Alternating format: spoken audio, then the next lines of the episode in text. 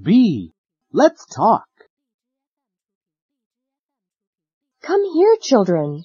Look at the elephant. Wow, it has a long nose. It has a short tail. It has small eyes and big ears.